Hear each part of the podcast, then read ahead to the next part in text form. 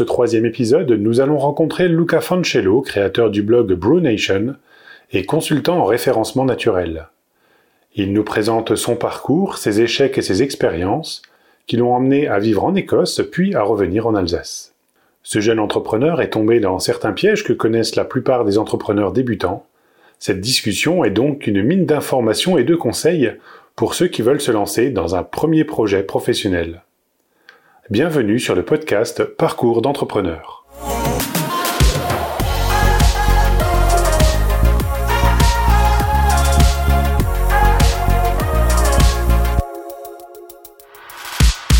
Merci Steve déjà. Euh, donc moi je suis euh, Luca, Luca Fancello, donc je suis consultant en référencement naturel et créateur de contenu aussi euh, par le biais de mon blog qui s'appelle Brunation, donc brunation.fr, qui est un blog qui parle de la bière, de la bière artisanale et tout ce qui, touche à la bière.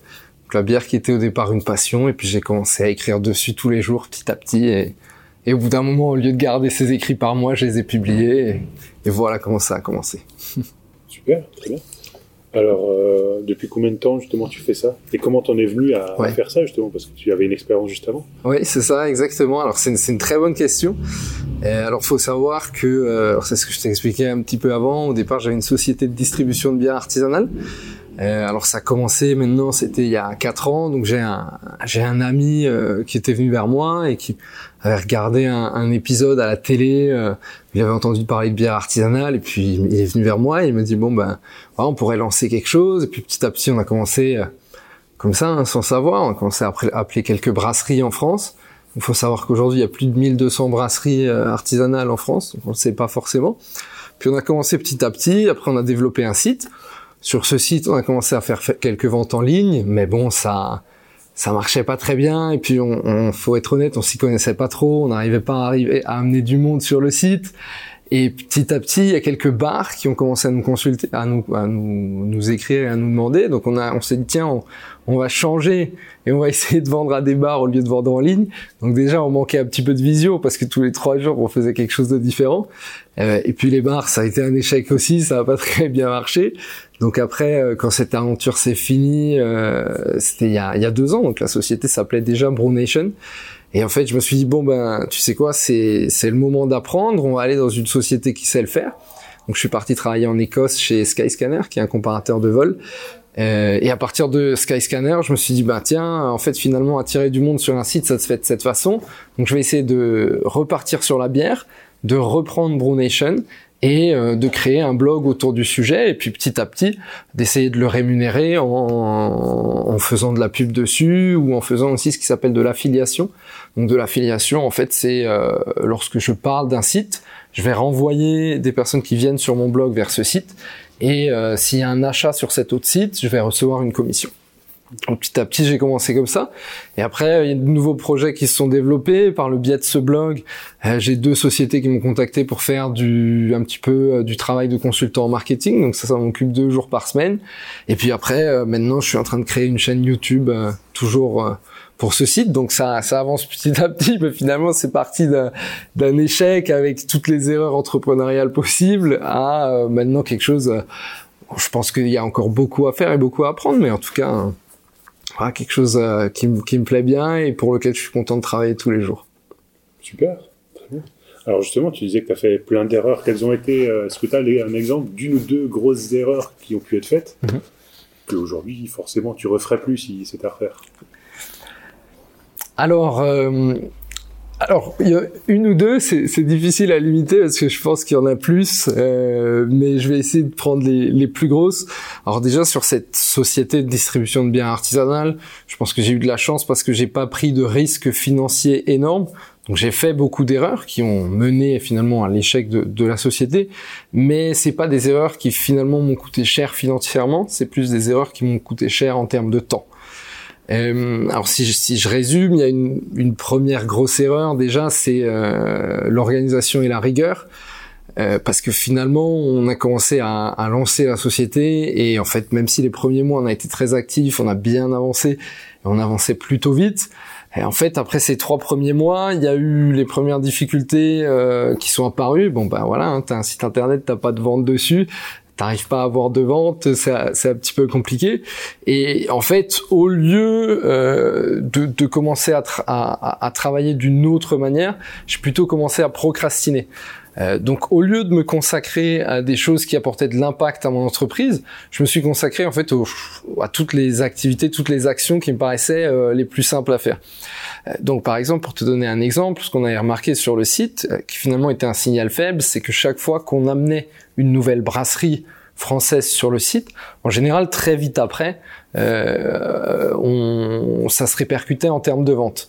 Euh, le problème, c'est que euh, bah, convaincre une brasserie, ça me demandait un certain temps. Puis au bout d'un moment, ce travail commercial aussi devient très répétitif. Quoi, tu appelles la brasserie, tu répètes le truc, et donc forcément, bah, tu arrives à un moment où t'as pas envie de le faire, mais pour ton entreprise, c'est ce qui apporte le plus d'impact.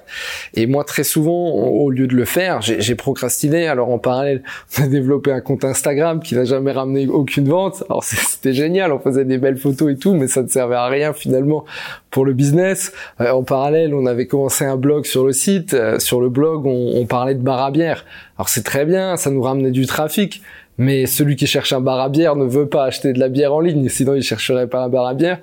Et en fait, je pense qu'une une grosse erreur de qu'on a eu euh, avec mon associé de l'époque de sur cette société.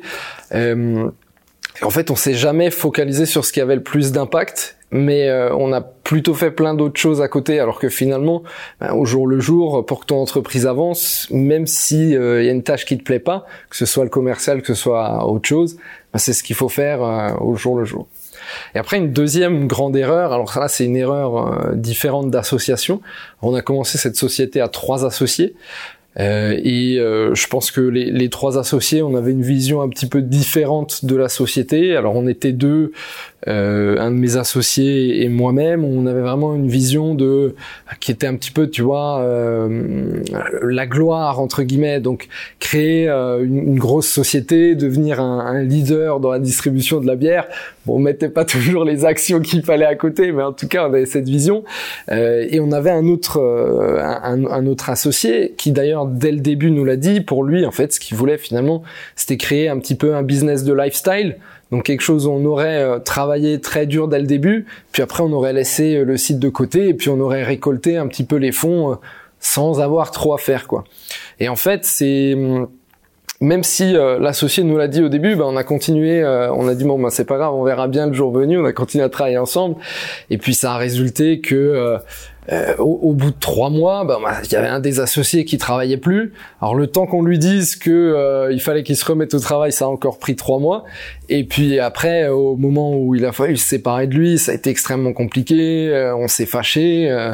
donc ça, ça a causé un petit peu beaucoup de temps perdu pour l'entreprise. Et ça, je pense que être aligné avec ses associés dès le départ et avoir vraiment la même idée de là où tu veux emmener euh, ta barque et là où tu veux emmener ton entreprise, euh, c'est un deuxième point très important et c'est une erreur que, que j'ai fait. Bien, ça, c'est des apprentissages. Euh, oui, oui. Alors effectivement, tu vois, comme comme dit, c'est des apprentissages. J'ai de la chance que ça m'a coûté en termes de temps, parce que voilà, j'ai quand même consacré à l'époque sur cette société deux ans de ma vie. Euh, mais finalement et heureusement, c'est des apprentissages qui m'ont pas coûté trop cher euh, parce que j'ai pas fait d'investissement. Alors disons que tous les investissements financiers que j'ai fait, je les ai quand même réfléchis dans cette société et je me suis pas euh, lancé corps et âme. Voilà, j'ai pas hypothéqué ma maison ou n'importe quoi, ma voiture ou, ou, je ne sais quoi. Mais effectivement, c'était de beaux apprentissages hein, au final en termes de préparation, justement Est-ce que tu penses qu'il y avait un, manque, des choses que vous n'aviez pas assez bien étudiées à l'avance, ou bien c'est... Euh, Alors je pense qu'au départ, déjà, il y avait un, un, premier manque qui était un manque de compétences. Euh, donc on était trois associés au départ. Alors il y avait un, des associés qui avait vraiment une expérience technique, hein, où il avait l'habitude de développer des sites et tout ça. Lui il avait vraiment ses compétences spécifiques. Un autre associé qui était un peu plus sur le volet financier, qui avait aidé des startups à, à, lever des fonds, euh, donc à aller voir des investisseurs pour trouver des fonds, ce genre de choses. Et un dernier associé moi-même qui avait une expérience plus commercial, marketing, mais au final, euh, je, je me rends compte maintenant, en fait, c'était une expérience très très limitée par rapport à ce dont on avait besoin à l'époque. Et si tu veux, en termes de préparation, ce qui nous manquait vraiment, euh, dès le départ, c'est que très vite, on s'est dit, ok, bon, maintenant on a un site internet, il est fini, mais personne vient dessus, quoi. Et on n'a jamais, euh, au cours des, deux ans, vraiment compris comment faire venir du monde sur ce site internet, quoi. Euh, alors maintenant, je le sais un peu mieux parce que du coup, je me suis dit bon, bah, va falloir l'apprendre et je suis allé voilà, dans des entreprises où on savait le faire pour l'apprendre. Mais c'est vrai qu'à l'époque, en termes de préparation, il y avait quand même un, un manque de compétences. Et de même, en tant que termes de préparation, euh, au, au, départ, je pense qu'on a aussi fait un, un, un choix qui n'était pas forcément le meilleur, dans le sens où on était une entreprise assez technologique quand même, assez start-up. Euh, et puis on est venu à, à l'époque, on a commencé à Guebwiller, euh, et pendant deux ans on était à Guebwiller. Et c'est vrai que sur ce domaine spécifique, on avait du mal à trouver des personnes euh, qui avaient un petit peu les, les mêmes défis ou les mêmes problématiques en tout cas. Euh, donc voilà, hein, mon, papa qui est restaurateur, qui est passé dans le podcast aussi. Euh, bien sûr, il y a des problématiques d'entrepreneurs qui sont similaires, mais qui sont quand même assez différentes à des problématiques de site internet et d'attirer du trafic sur un site internet. Donc je pense que ça, c'était en termes de préparation euh, un autre euh, mauvais choix.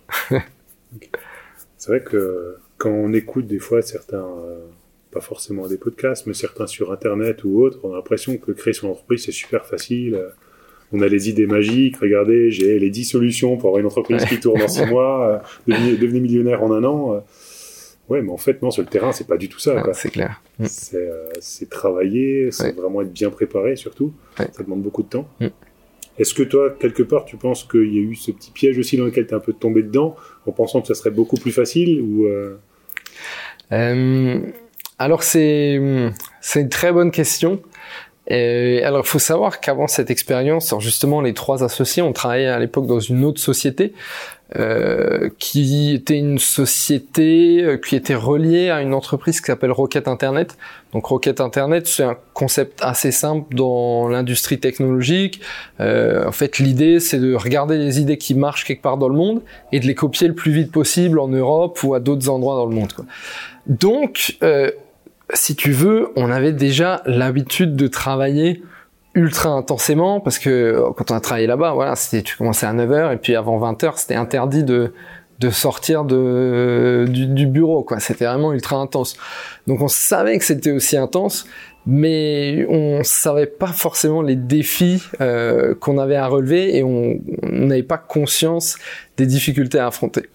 Et c'est vrai que très souvent, en fait, la plupart des entrepreneurs que t'entends, euh, que ce soit sur YouTube, que ce soit dans des podcasts ou autres, bah, très souvent, c'est des personnes qui sont déjà à la fin du processus et qui ont déjà réussi, euh, parce que voilà, ils ont déjà monté leur boîte ou autre ça veut pas dire que c'est facile tous les jours. Ils galèrent quand même, mais ils vont pas te raconter euh, l'envers du décor. Ils vont pas te raconter qu'ils ont galéré toute la journée pour travailler. Non, ils vont te raconter bon ben voilà, il se passe ça ou autre quoi.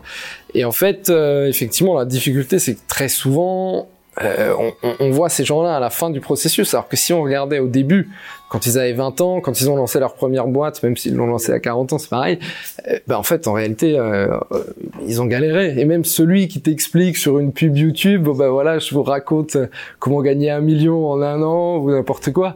Mais avant d'en être là, pour enregistrer toutes ces connaissances, ben, il, il a galéré. Il y a quelques coups de chance. Il y en a euh, qui sont touchés par la grâce, ils font quelque chose, ça marche tout de suite, comme des, des Mark Zuckerberg. Bon, bah, le mec, euh, dans une chambre euh, de Harvard, il crée un réseau social, il y a tout de suite plein de monde dessus. Il y a eu des difficultés sur le chemin, mais malgré tout, Facebook, ça a toujours connu une croissance énorme. Il a toujours fait les bons choix. Bon, bah, le mec, il est touché par la grâce, mais 99% des gens qui lancent une boîte, bah, faut savoir que très souvent, au départ, tu n'as pas forcément cette chance-là et qu'il va falloir te battre. C'est vrai que l'échec, les difficultés, ça fait partie du parcours d'entrepreneur. Il faut y être préparé. Quoi. Mm. Ouais, 100% d'accord. Il faut surtout savoir le relever. Et c'est pas toujours facile, mm. surtout quand on est seul. Ouais. Est-ce que toi, justement, euh, parmi les difficultés que vous avez pu rencontrer à un moment ou à un autre, il y a des, des rencontres, des, des personnes d'extérieur qui, un coup, ont pu vous aider par des conseils ou autres, euh, vous donner les bonnes pistes pour pouvoir euh, vous en sortir? Alors il y a, il y a plusieurs personnes, ça c'est sûr. Euh, alors il y a déjà un petit peu euh, en, termes de, de, site ou autre, en fait, on faisait partie d'une pépinière d'entreprise, donc ce qu'on appelle aussi un incubateur, donc qui a à Mulhouse, qui a aujourd'hui déménagé à, chez KM0. Et euh, donc en fait là-bas, on avait un accompagnement et il y avait euh, deux personnes en l'occurrence. Alors la, la directrice de, un petit peu de l'incubateur de la pépinière d'entreprise qui s'appelait Fabienne, qui nous a beaucoup conseillé. Et elle, elle m'a beaucoup apporté. C'est une très belle rencontre, mais elle m'a pas forcément apporté sur ce qu'il fallait faire pour attirer du monde sur le site internet, mais plutôt sur euh, la partie bon ben voilà sur ton quotidien d'entrepreneur, comment il faut faire pour euh, avoir un équilibre avec ta vie personnelle, euh, comment parfois ben sur ta vie d'entrepreneur tu as des peurs et il faut savoir te remettre en question et te dire d'où viennent ces peurs. Parfois elles viennent de de très loin ou, ou autre et euh, en parallèle, il y avait une autre personne aussi dans cet incubateur qui était David et qui m'a aussi, lui, beaucoup plus aidé, mais plus sur le volet vraiment euh, attirer du monde sur le site et comment réfléchir. Alors on n'a peut-être pas eu beaucoup de chance parce qu'on les a rencontrés assez tard, donc c'était presque trop tard entre guillemets. Euh, mais c'est vrai que c'est quelque chose qui m'a qui m'a quand même pas mal aidé, surtout pour survivre au, jour le jour euh, vers la fin. Et après, nous, euh, justement, une, grosse erreur qu'on a fait aussi avec cette société, c'est que on a eu beaucoup de problèmes pour s'entourer. Euh, on n'a pas su vers qui se tourner quand on avait des questions, parfois parce qu'on avait peur de les poser, tout simplement. Et je pense que si j'étais amené vraiment à refaire une, une, entreprise un petit peu de ce genre-là, la première chose que je ferais, ce serait vraiment d'avoir le conseil, un petit peu le conseil des sages, avec trois, quatre personnes autour de moi qui pourraient me conseiller quand j'en aurais besoin sur des volets financiers, sur des volets euh, commerciaux, du coup, et euh, marketing ou autre, et vraiment d'avoir des personnes qui ne sont pas liées directement à ton entreprise, tu vois, et tu peux leur demander euh, quelque chose de précis euh, quand, quand tu as une question. Et après, moi, j'avais aussi quand même une, une, chance, et je pense sans, sans cette chance, euh, l'entreprise ne n'aurait pas tenu deux ans. C'est aussi que j'avais mon papa très souvent à côté de moi, euh, qui était prêt à m'aider quand j'avais des questions, qui est lui-même entrepreneur, euh, qui a lui-même échoué aussi. Je pense qu'il a dû en parler dans, dans le podcast euh, lui aussi. Euh, et du coup, effectivement, tout au long, c'était vraiment un, un soutien euh, qui m'a beaucoup aidé, c'est clair. C'est important de s'ouvrir aux autres et d'écouter ce que, disent les autres. Mm, et, c'est vrai que tu vois, souvent, on se perd un petit peu dans ce que tu as à faire tous les jours. Euh, bon ben voilà, tu te lèves le matin et tu vas essayer de, remplir le plus de tâches possible, mais finalement, parfois, c'est mieux de t'arrêter, d'écouter quelqu'un qui va te conseiller pendant une heure. Tu vas gagner beaucoup plus de temps euh, qu'en avançant tout seul. Donc, euh, Exactement. ensemble, on va plus loin. C'est ça. Euh, tout à l'heure, justement, tu disais que tu avais une personne qui te, conseillait un petit peu pour l'équilibre entre la vie perso et la vie professionnelle. Est-ce qu'à ce, niveau-là, justement, ton parcours euh, d'entrepreneur, il a été un peu lié à ta vie perso ou quand il y avait des problèmes d'un côté, bah, ça se répercute un peu de l'autre ou est-ce que tu as vraiment réussi à faire la part des choses euh? Alors je, je, pense que ça pour le coup, alors autant il y a d'autres choses où je réussissais moins bien, mais ça pour le coup c'est quelque chose où euh, j'arrive quand même assez bien à faire la différence euh, vie pro, vie perso, euh, surtout pour un très jeune entrepreneur au final. Euh, alors, j'ai rarement, même sur deux ans d'entrepreneuriat et là sur maintenant un an que j'ai de nouveau commencé à créer du contenu, à travailler en, freelance ou autre et à recréer un petit peu une entreprise, j'ai rarement eu des problèmes de sommeil. Donc j'ai touché du bois. J'ai peut-être passé deux mauvaises nuits où, c'était un petit peu difficile, mais j'arrive vraiment à, séparer euh, ces, différents moments. Euh, et, et, et, pareil, tu vois, j'arrive à vraiment pendant le week-end à au moins me réserver un jour où je fais une pause et, et voilà. Euh, pareil quand je suis euh, avec des gens, avec de la famille, avec des amis, j'essaie vraiment de me sortir de ce contexte pro, laisser mon téléphone loin. Parfois, tu fais exprès de l'oublier ou autre. donc ça, c'est quelque chose où au, final, j'ai, je pense, réussi à trouver un assez bon équilibre vie pro, vie perso.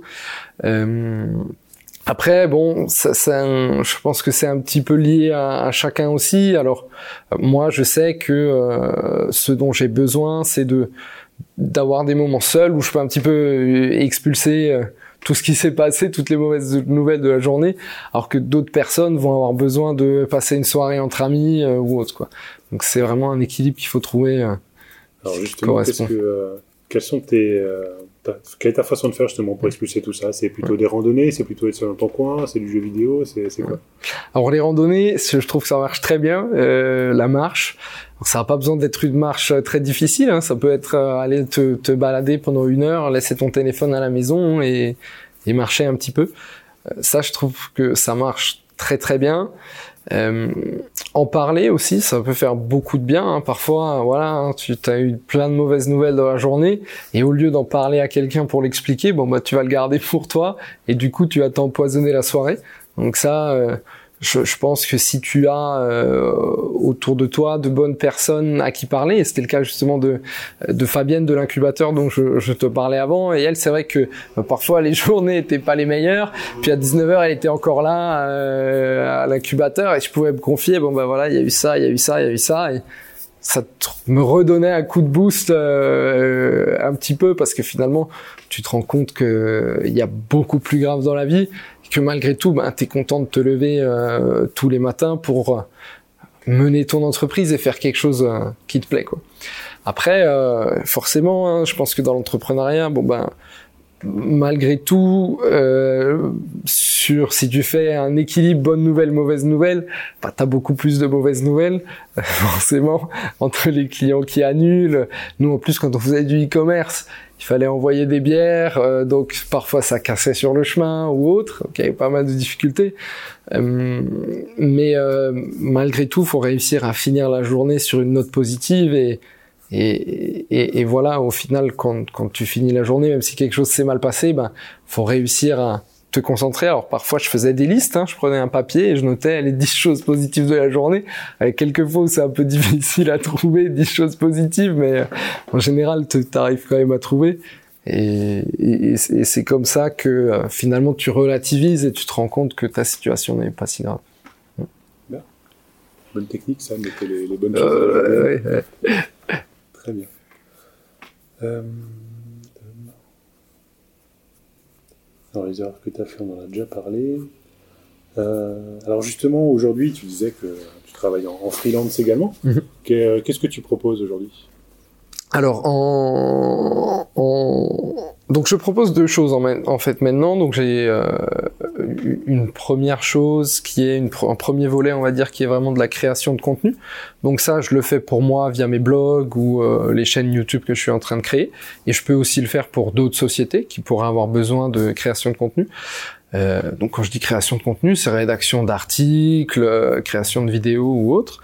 Euh, et en parallèle, effectivement, j'ai ce second volet où je suis euh, consultant marketing et essentiellement consultant SEO. Donc le SEO, c'est le référencement naturel. Euh, donc c'est finalement comment tu vas optimiser un site pour avoir du trafic naturellement et gratuitement de, de Google, sans tricher, bien sûr, ça va de ça. Euh, et, et, du coup, j'ai un petit peu ces, ces, deux volets. Alors sur la partie euh, consultant, euh, j'ai maintenant trois clients différents en tout avec qui je travaille qui sont chacun dans des euh, secteurs différents. Donc très souvent, alors ce que j'aime bien faire, c'est prendre des sites qui n'ont pas encore beaucoup de trafic et les aider vraiment à se développer et à générer euh, beaucoup plus de trafic, que ce soit par des publicités Facebook, Google ou euh, tout simplement par des optimisations de contenu, ce genre de choses.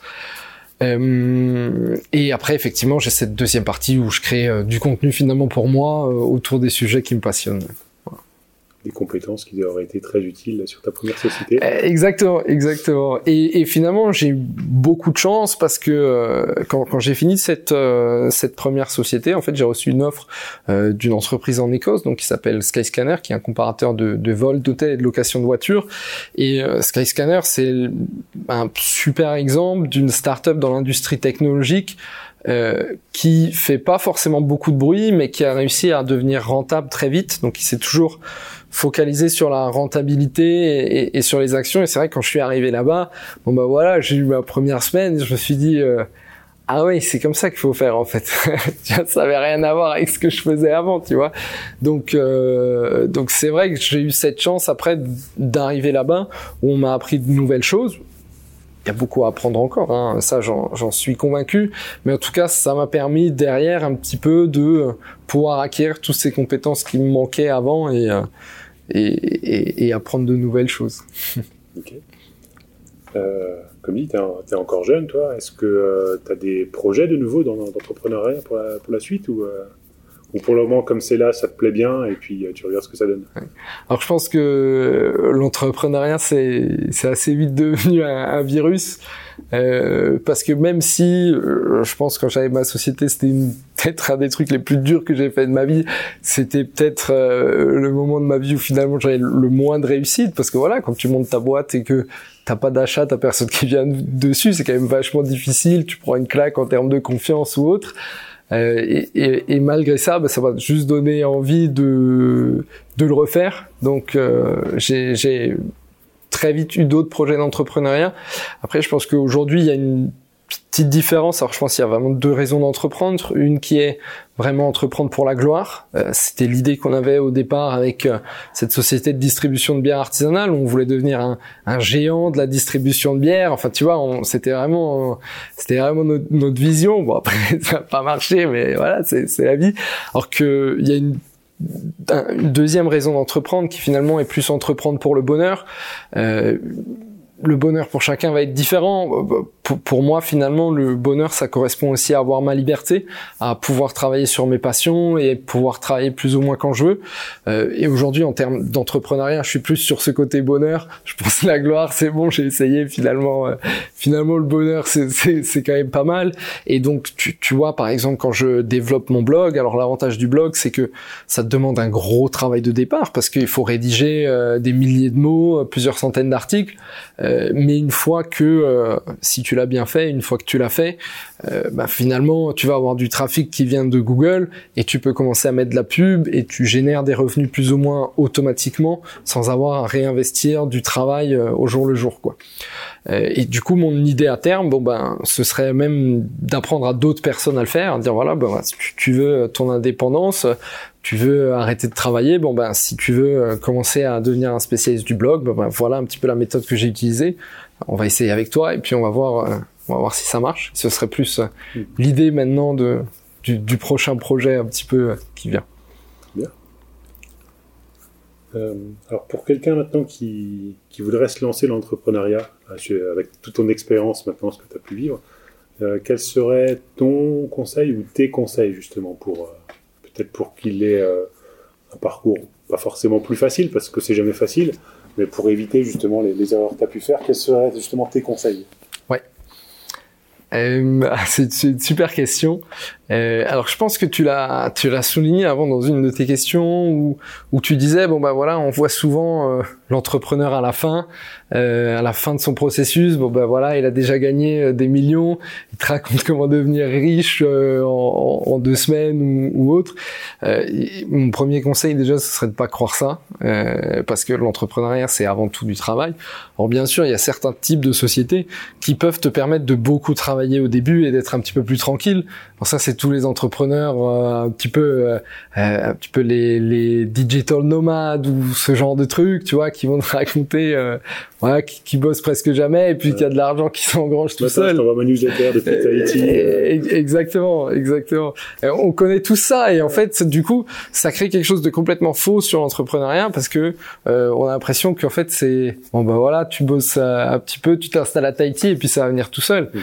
Euh, mais la réalité est différente. Et euh, même ces mecs-là qui envoient des newsletters depuis Tahiti ou depuis Bali, euh, n'importe quelle destination, bah, au départ, ils sont quand même partis de quelque chose où ils avaient un site et il y avait personne dessus.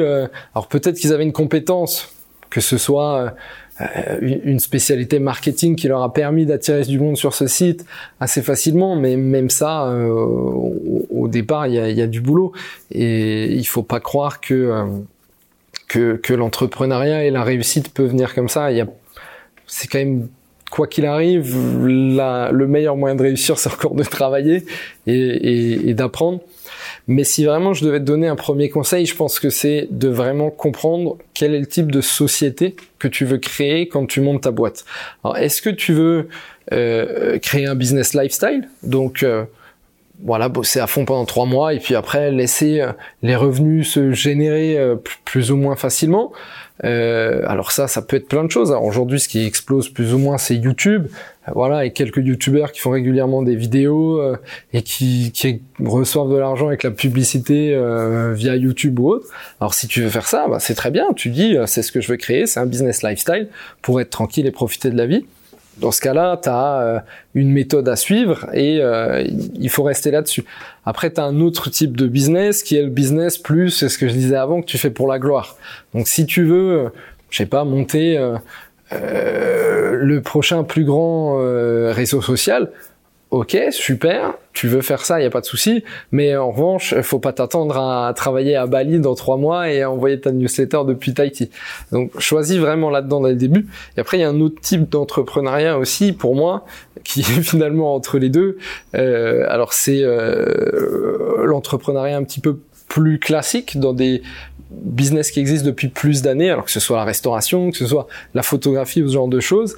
Euh, et c'est des métiers complètement différent ou euh, peut-être par rapport au business d'internet, tu as un petit peu moins d'économie d'échelle hein, parce que sur internet, tu peux quand même automatiser beaucoup de choses. Et après tu as ces business plus classiques euh, qui, qui, qui, qui sont qui te permettent aussi de faire de très belles choses, mais choisis dès le début quel type de business tu veux faire. Ne te mens pas à toi-même et reste fidèle, euh, reste fidèle à, à tes valeurs. Euh, je pense que c'est le, conseil que je, que je donnerais. Super.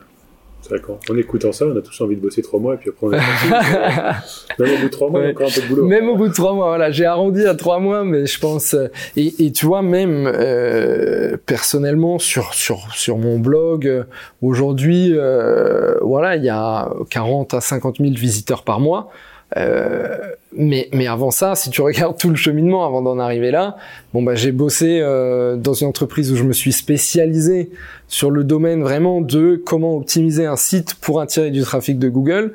Donc ça, ça m'a pris euh, un an de travail, tu vois. Alors bien sûr, tu, peux sûrement raccourcir ça, mais à un moment, va quand même falloir l'apprendre. Tu peux pas l'avoir sans rien faire. après, il y a maintenant, ça fait quasiment ouais, 6 à 8 mois que je travaille au minimum une heure par jour euh, sur ce blog. Alors bien sûr, j'ai fait des erreurs, mais les articles à un moment, faut quand même les écrire, le contenu va pas se créer tout seul. Euh, donc, tu vois, ça te demande quand même beaucoup de temps avant d'arriver à, quelque chose. Euh, et, même là, si on regarde aujourd'hui le blog, alors voilà, ça, ça génère des, revenus qui, par rapport au travail que ça me demande, euh, sont vraiment honorables, mais malgré ça, ça me suffirait pas encore pour en vivre. Donc, faut encore continuer à, le développer. Donc, trois mois, c'est chaud. Nickel, merci pour tout ça. Euh, petite question euh, bonus justement parce que le SEO, je pense que ça intéresse énormément de monde. Surtout quand tu es entrepreneur, t'as pas forcément les moyens de payer une entreprise qui va s'occuper de ton site, SEO et tout ça. Si tu avais une astuce en dehors des euh, basiques que, presque tout le monde connaît, une petite astuce qui permet de booster un petit peu le SEO euh, sans trahir tes secrets non plus professionnels. Euh. Effectivement. Alors en fait, je pense que il y a quelque chose qui a changé dans le, le SEO il y a une dizaine d'années et, et, là c'est encore aujourd'hui, il y a peu de gens qui le savent. c'est qu'en fait, avant tu avais un site internet même parfois une seule page, et cette page unique, elle pouvait euh, attirer du trafic par des dizaines de euh, recherches différentes. Donc par exemple, toi, tu ton site euh, photographie, tu as peut-être quelqu'un qui va chercher, il y a 10 ans, quelqu'un qui aurait cherché photographie Tan, il aurait vu euh, Steve photographie. Quelqu'un qui aurait cherché photographie Guebwiller, mais il aurait sûrement vu ton site aussi. Quelqu'un qui aurait cherché photographie Mulhouse, sûrement. Bon, il y a peut-être un peu plus de concurrence à Mulhouse, mais voilà. Parce qu'à l'époque, il n'y avait pas beaucoup de sites internet. Et en fait, euh, en, quelques années, Google a complètement évolué parce que le nombre de sites internet a évolué. Et en fait, aujourd'hui, si tu veux euh, répondre à et, attirer du trafic depuis un mot-clé spécifique, déjà, il faut savoir quels sont les mots-clés, donc qu'est-ce que les gens cherchent. Et après, il faut avoir une page spécifique pour ce mot-clé. Euh, donc par exemple toi, tu pourrais avoir Agence Photographie Mulhouse, une page euh, dédiée à ça qui explique un petit peu ce que tu peux faire sur Mulhouse, qui indique tous les projets que tu as fait sur Mulhouse euh, et qui aurait du contenu dedans parce qu'il faut du contenu. Si tu fais juste une page, personne va comprendre pourquoi venir dessus. On est d'accord aussi que même avec le petit plugin Yoast SEO, les 300 mots qui te conseillent, ça suffit pas. non, ça suffit pas. Ça suffit pas. Ça suffit pas et franchement, je pense le, le mail, la première chose à comprendre en SEO, c'est que c'est une recherche de mots-clés, une page spécifique qui répond à cette recherche de mots-clés. Après, bien sûr, faut bien faire ta recherche de mots-clés au départ, parce que si tu sais pas ce que les gens cherchent, tu vas écrire pour rien. Euh, et après, les pages que tu fais, faut qu'il y ait du contenu. 300, 300 mots, c'est, très peu. Hein. La page moyenne qui se classe sur Google, elle fait plus de 1500 mots. Euh, donc, dans l'idéal, faut atteindre les 1800, 2000 pour, euh, pour pouvoir te distinguer. Après, il y a plein de choses que tu peux faire en SEO, mais finalement, c'est de l'extra mile. Si tu as déjà compris le début, ça, euh, tu as déjà du trafic assuré euh, pour quelques temps. Eh bien, merci pour ton temps, merci pour ce conseil et puis euh, tout ce que tu as partagé aujourd'hui. Merci à toi, Steve, merci beaucoup. merci, Lucas, merci à vous pour votre écoute. Je vous invite maintenant à prendre quelques minutes de votre temps pour partager cet épisode sur vos différents réseaux pour le noter et vous abonner pour ne pas rater les prochaines sorties. Merci pour cet engagement et à très bientôt pour découvrir un nouveau parcours d'entrepreneur.